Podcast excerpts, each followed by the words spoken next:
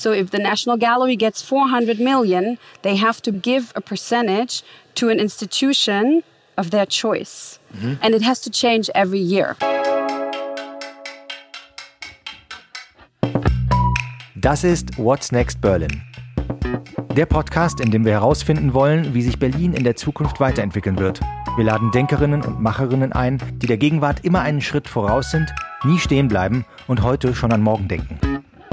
What's Next Berlin erscheint zum Geburtstag des Sony Center am Potsdamer Platz, das vor 20 Jahren auf einem Areal Berlins entstand, das bis zur Wiedervereinigung Deutschlands noch ein absolutes Brachland war. Das Sony Center hat schon damals mit seiner unverkennbaren Architektur und seinem Nutzungskonzept einen Raum für neue Ideen, neues Arbeiten, Wohnen und Unterhaltung geschaffen. Und auch heute kreiert das Sony Center wichtige Impulse für den Wandel der Stadt. Und dem wollen wir auf den Grund gehen. Ich bin Ansgar Oberholz, der Mitgründer vom Sankt Oberholz in Berlin. Wir betreiben Coworking Spaces und Cafés und beraten Unternehmen. Und ich freue mich sehr, in diesem Podcast mit euch zusammen einen Blick in die Zukunft der Hauptstadt zu wagen und zu erfahren, was denken unsere Gäste, muss in Berlin passieren, damit die Stadt auch in zehn Jahren immer noch genauso innovativ ist wie heute. Los geht's mit What's Next Berlin. Welcome to Kaisersaal. Welcome, Jascha. Nice Thank to have you. here. Thank you for having me. If I would meet you accidentally at a party or a gallery, Yep. and I would ask you while we have a nice drink, what are you doing? What would you answer to me? I think my answer would be that I'm trying to change the world a little bit in my own way with art or by the use of art or with artists. So I guess in, in like real terms, I'm a creative city planner. I'm a curator, a cultural agent pretty much. And I just want to use art to change the way we think about society, we approach political or even economical issues, and support the creative community as much as possible. I think I think that's what I, I would say. Maybe not. Yeah, yeah let, let's dive deeper into Yeah, that a bit later. But if I get that right, the key to everything and the super tool you're using is art. yes. And what was your first touch point or the reason why you use this tool for transforming cities? I mean, you could use a different tool, but it's art. Why is that? I honestly believe that one of the reasons why I think um, art is so wonderfully diverse is because it's not a language. There isn't a barrier. There is a way of having one artwork that speaks to everyone, no matter where you are, no matter how old you are, no matter where you're from, what you do. And that's an enormous power. If I write something, it needs to be translated. If I translate it, something gets lost. If I just display a flower, it remains a flower. And I think that's something that has enormous power. So, whatever message I want to bring across, I want to make it accessible to everyone. But was there this one situation or this one experience you had? Uh, Yeah, well- when, you thought, well, now it, I, I need to be involved in art in any case. It didn't happen like that for me. For me, it was me growing up as a young punk rock skateboarder. I was naturally surrounded by creative people at the time. It was a lot of tattoo artists, a lot of comic artists, a lot of comic writers, a lot of graffiti artists. And there was always this sense of community. There was the sense of you help me, I help you, I give you something. And it was always around art. Somehow, always there was an art exhibition or somebody had a new sticker or like all of these things or somebody finally made it into Comic Con or something like that. And I realized that I'm not an artist, so I'm not creative. And I wanted to be as close as possible to make even more happen within this community. So I naturally fell into, you know, staying in a creative circle. I started working for a modeling agency in New York. Um, instead of being a model, I became one of the bookers. Then I got headhunted. Then I became an editor in chief for a tattoo magazine. Then I made my own art magazine, my first art magazine. And from there on, it kind of got me even deeper into the creative community. And then I started to listen. And I heard their concerns. And it was always like, I can't get a gallery show. I don't know how to show overseas. Um, I can't afford a studio. All of these concerns. And I thought, huh, what could I do to kind of open doors that would make these concerns somehow not go away, but easier? And Oh. I opened my first gallery. Which was one? That was not the one in Berlin, this Strychnin? No, which one was it? It was Strychnin, New York. Ah, okay. And uh, from there, I then opened. So it was interesting. I had the gallery there with the magazine and everything. And then I started to listen to the people, and they were like, Oh, but you're from Europe. I would love to go to Europe. And every time I flew back, to Europe, it was like, man, I would love to go to London. I would love to go to New York. And I was like, okay, let's see. And so I opened up another gallery in Berlin and then one in London and kind of started creating networks between those cities for the artist at the time that I worked with. And it was not made with money. We didn't have any money. We were really poor, but it meant in a very beautiful way that we would bring an artist over and then they would sleep on your couch and then you would cook dinner together and you would talk about what you were going to do and people would come naturally to your house every tuesday and so community was built and that was a, a big advantage in the end but all those galleries were called Strychnin that's and correct how, how, how where does the name come from it, well, well, well, because um, I was heavily into um, goth and you know punk, and I needed to be something strong. There was nausea. Nausea is not a good name for a gallery, you know. it's like buttholes are not a good name, but like it was um, a component that strychnine is made out of two things, out of two chemical components that separately they don't do anything, but if you put them together, they become lethal or they become very potent. And I always thought that there's the artist and then there's the gallerist or the agent or the supporter of the arts. And you need to bring them together in order to be potent. You draw a line between contemporary art and urban contemporary art, obviously. Can you help me to understand that line and what, what do you submit beneath urban contemporary art? There's nothing beneath urban contemporary art. or no, no, included. No, included. yeah. no um, I do. I do. Me personally, I don't draw those lines and I'd rather not have them drawn. But uh, people don't understand uh, often my approach when I say, you know, to me, art is art. There's just different genres. And graffiti isn't street art, and street art isn't urban contemporary art, and urban contemporary art isn't contemporary art, although it is contemporary, but it's a genre. And those lines are drawn by the need of creating cupboards. Everything has to be in a cupboard in the art world as well. There's modern art and it has to be after 1941, and then there's this and there's this. I don't have that. But in order to make it understandable to all communities, also, you know, the traditional art world, the, that is a name created. Mm-hmm. And so, yeah, you have urban contemporary art and then you have all the sub genres. And you just mentioned already graffitis and mm-hmm. tags and whatever for me as an amateur in, in art or in urban contemporary mm -hmm. art, there isn't a line between street art and graffiti. I mean, just a there teenage is. graffiti. but I don't know. I have teenage kids, so I, I wouldn't say. Oh, I hope they, they're deeply into graffiti. They do not graffiti, but if um, they would, if they I would, would, say it's not art. Okay. But well, hmm, well, yeah. So the first, the first question in the world is um, who says what is and isn't art that's the question that concerns me the most. Like, who decides that? I don't understand it, and I'm still on the search of finding out. Yeah. I think the, the greatest and the biggest difference between graffiti and street art or urban contemporary art is that graffiti is a language. Graffiti is a, a unique style of handwriting, of type, of creation. It is an identity. It's very specific. While street art in general or urban contemporary art, you know, is again, some, mostly something figurative or a text that wants to be read. Graffiti doesn't want to be read. Unless you're part of the culture, you can read it, you can understand it. But yeah. if you're not part of the culture, you will consider it vandalism or dirt or whatever. Mm. But as I'm saying it, I'm also, you know, thinking, this is only partially true because at some point all the street artists that we consider now urban contemporary artists were vandals you know so everything is changing and fluid but i think the most important thing is if you you can't read it if it's a tag or something like that it is graffiti and the other genres or portions of it will make it understandable for a broader audience getting back to to your history but you you came to berlin in which year I don't remember. I honestly, I honestly don't remember. But it was in the in the early 2000s, I would reckon. And would you say you you're rooted here, or you're rooted in various cities, or do you feel like Berlin as your home? Home is to me where the art is. It sounds cliche, but it is true. Whenever mm. I have a project where I can get creative, then this becomes home.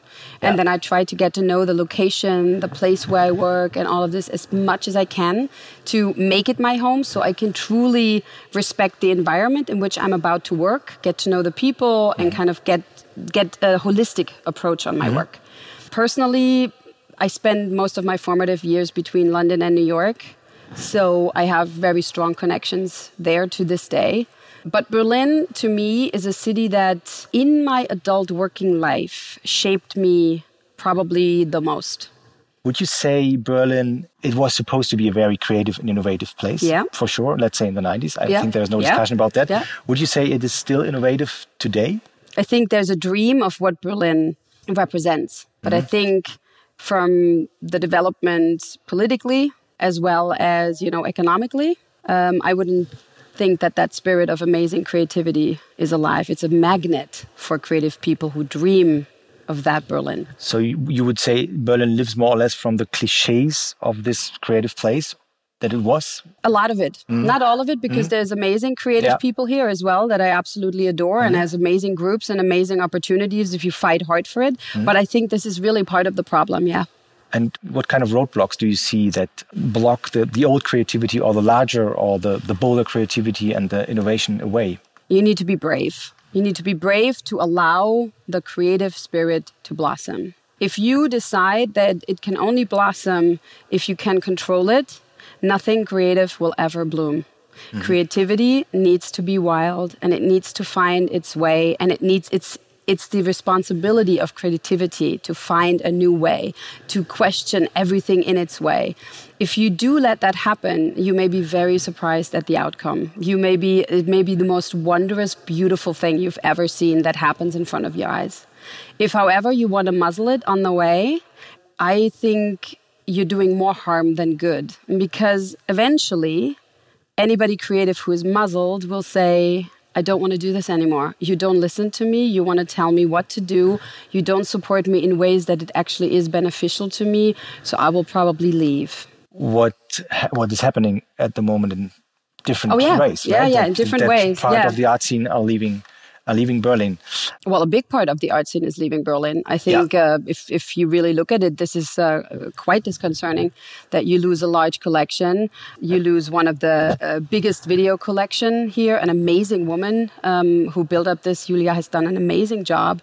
Fashion Week, I think, uh, is gone. Yeah. This, this is. Uh, I would watch that very careful and question why. What, what do you think? Why, why do those formats leave? Well, I think I can tell you why I left and went to New York to build another museum. And it's I'm very two minds and two hearts about it because the reason why I think a lot of creative people leave is because they create and create and create and they put all their heart and like everything they have in it. And when it's done, everybody comes and celebrates and gets their piece of, I've always knew this was going to work. But there's a, a huge gap in the way of getting there and after it's you know opened or had its first major impact there's almost no interest and support further on. What you say is that on the one hand there's there especially the more or less gra grassroots movements needs yep. more support. Yeah. And on the other hand uh, the already established uh, people formats and places they need more attention and more respect I'm trying to be a bridge between grassroots movements mm -hmm. and traditionally established um, positions. For example, if a city has already you know a funding project in place where they give huge amounts of money to an institution as Fördermittel, you know, mm-hmm. as supporting uh, financial support, then I think why not implement within the existing structure that, for example, 0.5 or 1% of the money that a large institution receives is going to be allocated to a grassroots institution by that big institution mm-hmm. by law. It has to be that mm-hmm. way. So if the National Gallery gets 400 million, they have to be, give a percentage to an institution of their choice. Mm-hmm. And it has to change every year. We're here in the Kaisersaal, and even here in the Kaisersaal, a lot of people don't know that, but there are changing art exhibitions. And I mean, the Potsdamer Platz is shaping Berlin in a way what are your feelings? What what do your eyes see when you look at Potsdamer Platz or walk through or when I look at Potsdamer Platz, I don't think of a creative cultural hub. Although I should, because there's a massive amount of history and museums here. But if I ask my friends, or if when I first would I imagine myself first coming here, I would go here for shopping, and it would be a little bit of no man's land. So when I think of Potsdamer Platz, I think probably of an enormous space with enormous potential that needs to find its DNA and figure out where it really wants to go. But people don't have that time to put in a lot of work for just one spot. you know, because they don't see the immediate benefit or, oh, it's another meeting I have to have. But if it happens, I'm telling you, it's magical. Mm-hmm. If it happens and people are on one table and actually try to pull one string and do compromise, mm-hmm. but with the same direction in mind, it can be absolutely marvelous. There was another, let's say, positive discussion or positive tension 20 years ago when the Sony Center was created by Helmut Jahn. And Helmut Jahn told us that the people who were in charge were not able to find common ground on the decision for art being involved in the Sony Center. And then somehow he brought in Yann Kersalé, French light artist um, who was already pretty famous in, in France. And he created this light installation on the roof of Sony Center, uh, which is still pretty, pretty the identity of the Sony Center at night, I would say. How do you see, how do you approach this more or less pretty good planned and curated combination of art and architecture, which, in, in opposite to uh, street art, which is not curated in a way or planned, is, from my opinion, a totally different approach to combine architecture and art. How do you see that? Well, there's a there's a there's a few things. I think any art that isn't carefully curated lacks something. So even the street art projects that I do are curated. So, you know, we're getting very much into the neighborhood, the space, the place. Why do I put something here? Who do I want to put something there and why? And what are we going to develop together in terms of what the actual object of what's going to be put there is? So it's a very fragile, very collaborative effort. So if I work, I don't work with the art, mm. I work with creating a platform. So if I would work with the Sony Center, I would create something that can feature a different sculpture every three months, which ultimately, as we all know, has the great benefit in the digital age that a new artist is here, a new name is here, and new people are going to come to see it. But it's natural because you created the platform within the space. So when I think about curating, city planning, I don't think about what's there forever. I think about what's there that offers the most opportunity to the space and to the art. This is a nice definition of curation, I would I say. So. um, I've read that you that you follow a principle that you call all nations under one roof, mm -hmm. and um, we already talked about holistic approaches and mm -hmm. building bridges. But could you give me some more insights on that principle and how you use it and how you can you always follow it or do you sometimes have to drop it? Mm, can I always follow it? I think I work with ideas that I have and I try to stick as close to them as possible. When I built the museum, it was clear to me that it was going to be for everyone, for all nations, for everyone, regardless of age, gender, background. It needed to be a house for everyone. And that's when I thought this is all nations under one roof. We're mm. going to give a home to all the creatives, no matter where they're from, no matter what age, no matter what gender. This was the idea. And I think I created something beautiful there that actually had that spirit, you know, in the beginning.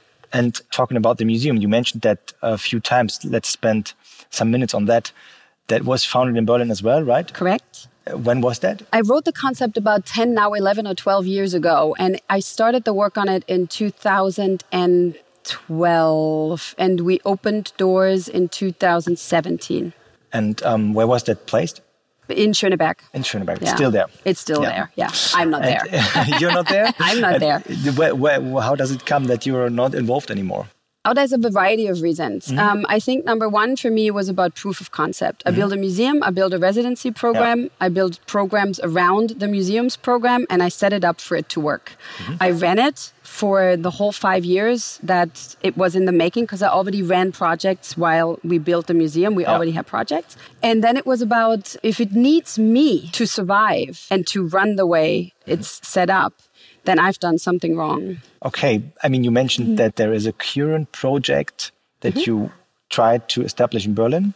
Yeah. Um, and which you didn't really get grasp on, which you do now uh, in New York, right? That's correct. Yeah. Um, could you give me more insights on that? So, what what what, what happened uh, that avoided you to do that in Berlin? Well, I think it was what we. And what, sorry, what kind of project is it? Uh, well, it's, it's, it's, it's, the it's the extension of my work with Urban Nation because I learned so much. I'm so grateful for every support I had along the way to let me pretty much learn by building a museum from scratch. Mm-hmm. You know, we spoke about architecture. I got to work with Graft. I got to work um, and talk to uh, so many interesting architects and ask them for the right things. I, I learned about how to make a floor, how to put a light by. I learned about everything by doing. And this is the project, right? And this the, is the, the research, project. To do this the research is the research. Okay. This is the project. The project is to build a museum yeah. that is going to be a space of the 21st century. That uh-huh. is almost, that's why I'm so inspired by the Futurium in Berlin as yeah. well. So when they opened it, I was like, oh my God, let me be a part of it. I'm dying. This is amazing. I think art, science, and probably, yeah, economics. Mm-hmm. They need to have this trifecta and they yeah. need to learn and work with each other. But above it all, around all of this, is the global idea of us becoming better humans for generations to come after us. So, as an institution, we have the responsibility to teach people about sustainability, to stand up for certain causes, to really have a voice and be a voice, and not like sit back and say, oh, mm, no, get in there. You want people to come to you. You want creativity to be in your house. And I want living creativity in my house. Mm. I think it's important to show creativity of years, centuries, you know, past. Absolutely. But I want it to be lively. And I want what I do to be alive. And I want it to be alive for everybody that comes and chooses to visit me. Mm-hmm. And I want it to be responsible. So it's a progression into what could the future be. And talking about the future or the future museum, how do you see the role and the impact of digitalization and automatization on art and on the museum? I find it interesting and a great crossroads when robots start to make sculptures. I find it interesting to see when drones paint. But then there's so many facets, these facets, you know, if the drone paints what the artist programs or leads, that's one thing if we develop drones that start syncing individually, which we already have, we already have robots that can do that. Mm. The one thing that you know separates us from robots, in my opinion, is emotion. And art is emotion, any emotion put on display.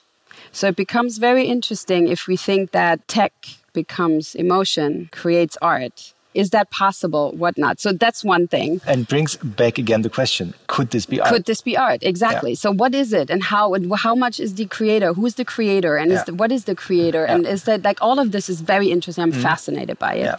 I think when it comes to digitalization, we're speaking about also about a global network, and I mm. think creatives need to be connected globally. They need to be connected globally. They need to understand. They need to travel. They need to see. They need to experience. That's my opinion.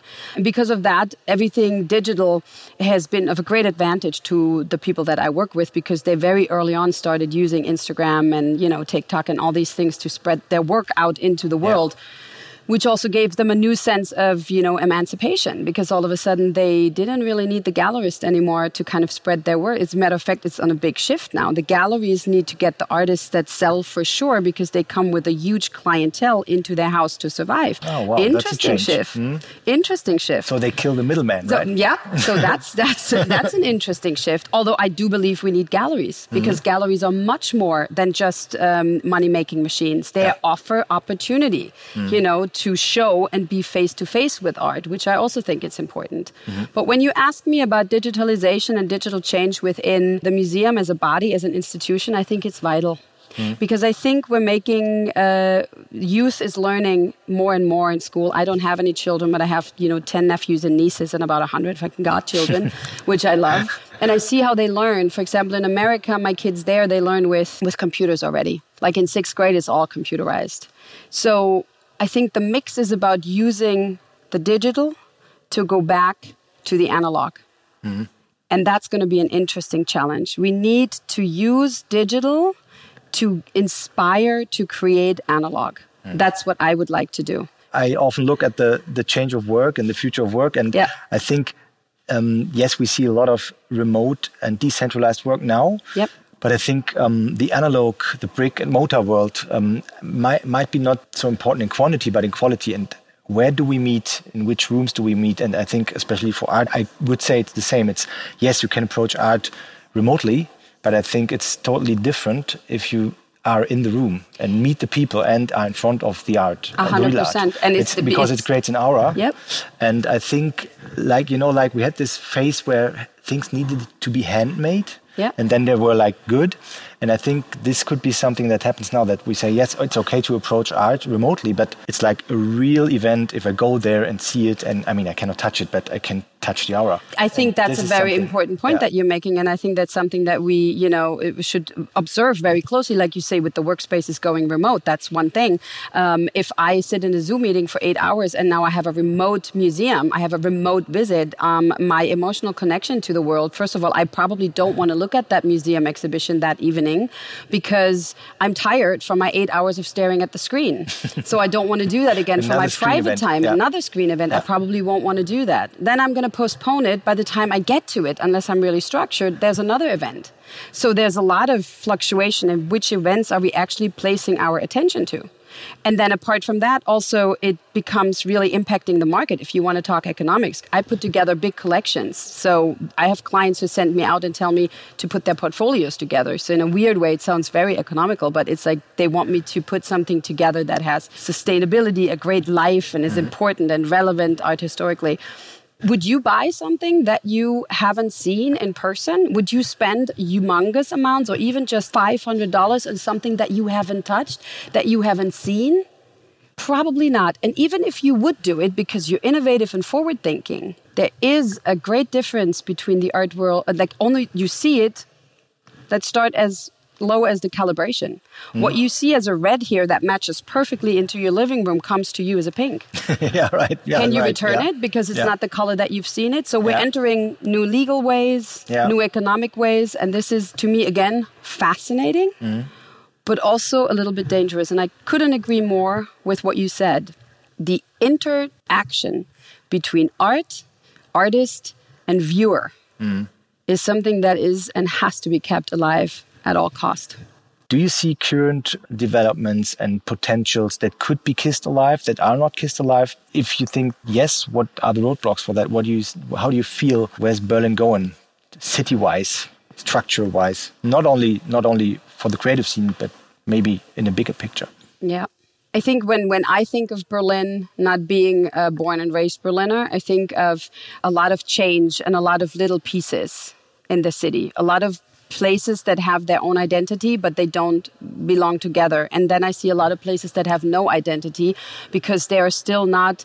Uh, had still no chance to figure out their identity after the wall came down. So there's a lot of places that are like in between, mm-hmm. in between. Mm-hmm. And I think what would be fantastic and phenomenal is if people would start paying attention again to the whole picture and slowly but surely not develop new projects to put on something but to develop projects from what is there. As I said before, you have an empty space like Leipziger Platz, do something with it. Develop the things that are there and spend money on helping to make the things that are there more, more, more aware or more beautified or more unified, even, than to come up with new great ideas. They really are some great ideas out there. But mm. first, fix the base and get it together, you know, like put your soil down mm-hmm. and make sure that soil is fertile and good and then start building on that. There's a lot to build on. You have water in the city, you have parks in the city, you have empty spaces in the city.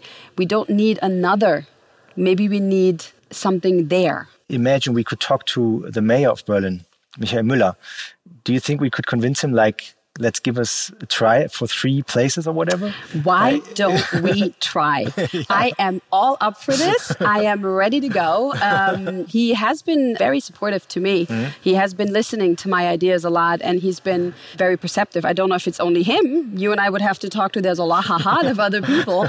But the thing is, I'm I'm always up for doing this, and I think there should be instead of spending a lot of money on doing another amazing mm. new thing, mm. let's spend some money on trying to breathe some life and some longevity and some, yeah. you know, diversity and some, I don't even know, sustainability into what was created very quickly and now turns out to be some sort of empty failure. Mm. you know, and there's nothing wrong with it. Mm-hmm. You know, somebody can create something and it just won't run, but the architecture is phenomenal. Mm-hmm. But let's find out why, although the architecture is phenomenal, it doesn't work. Mm-hmm. So, what's missing? What's that little ingredient in the cake of mm-hmm. Berlin that makes that slice, that particular slice, yeah. taste good? And I would be more than happy to do that. Kiss it alive. Do you have a place in mind in Berlin where we could do a good prototype?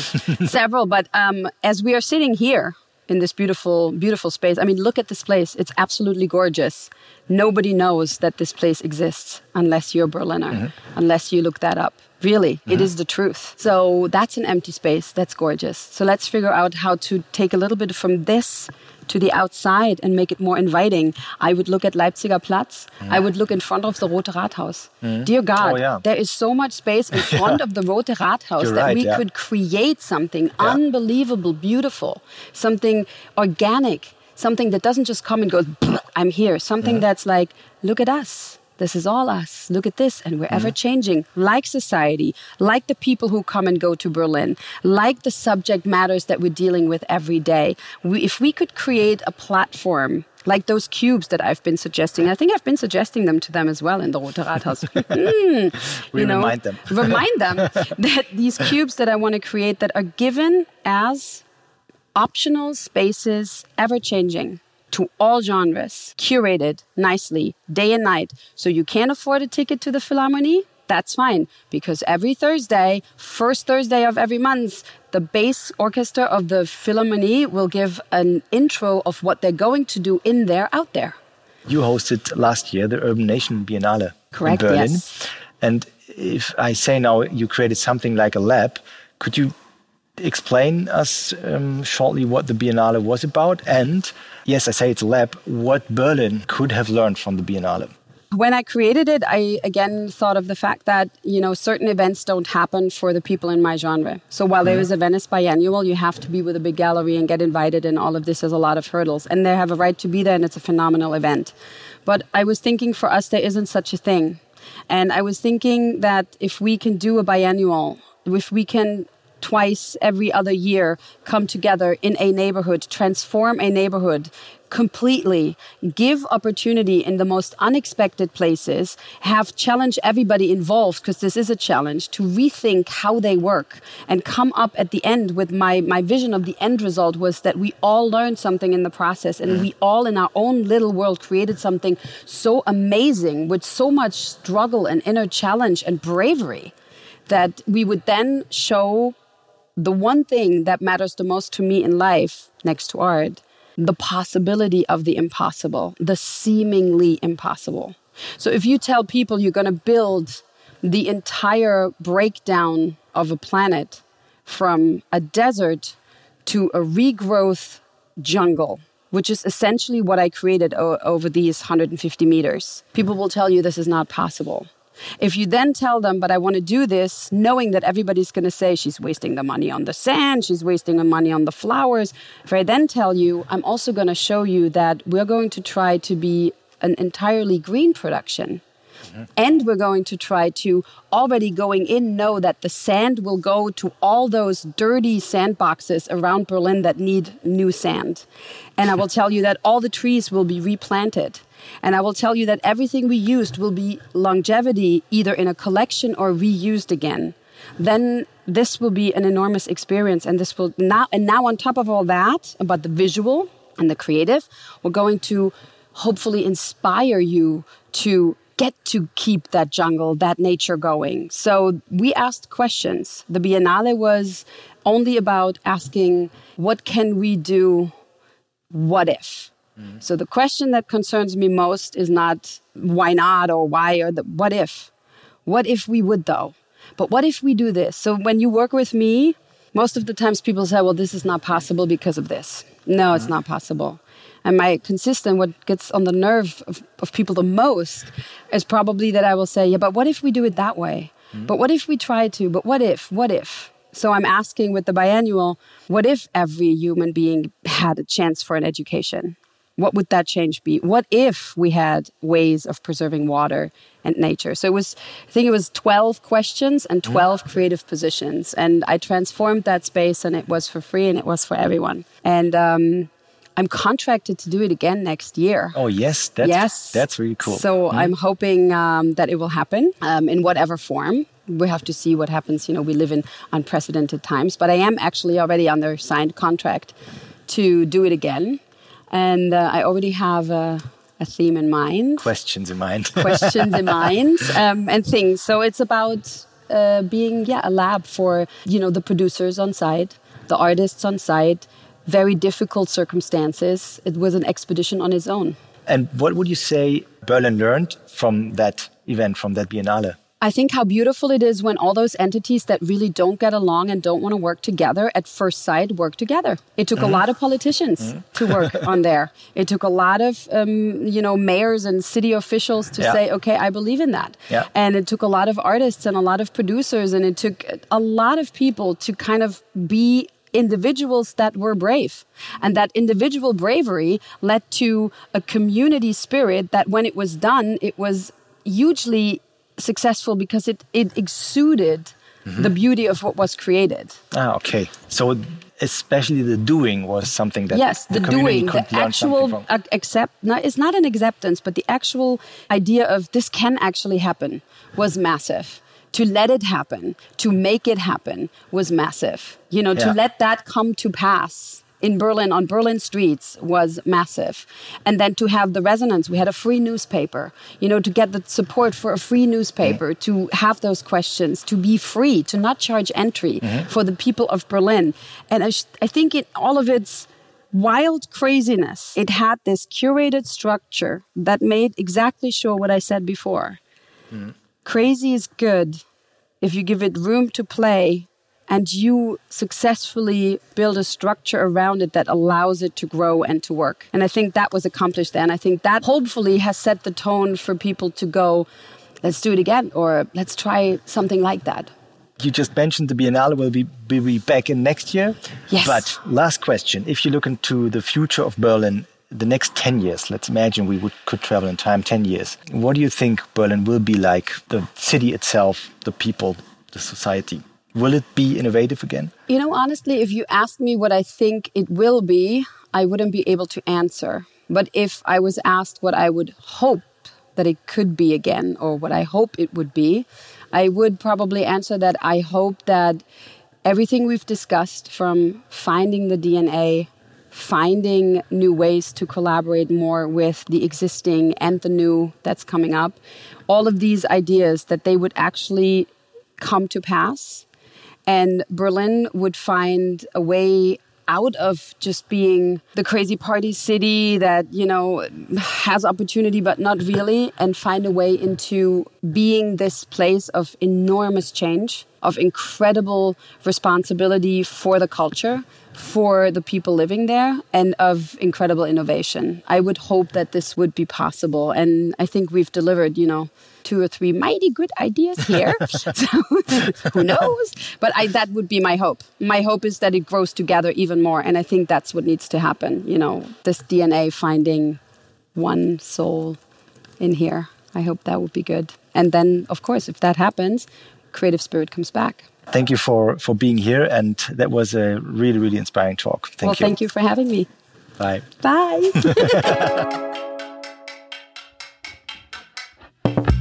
Danke für dieses inspirierende Gespräch und den Einblick in die Zukunft unserer Stadt. Das war What's Next Berlin, ein Podcast vom Berliner Sony Center, produziert von Mitvergnügen. Abonniert den Podcast überall, wo es ihn zu hören gibt oder bewertet und kommentiert ihn gerne bei Apple. Ich bin gespannt, wie euch der Podcast gefällt. Ich freue mich aufs nächste Mal, wenn wir wieder darüber sprechen werden, was kommt wohl als nächstes auf Berlin zu. Tschüss, macht's gut und bis nächste Woche.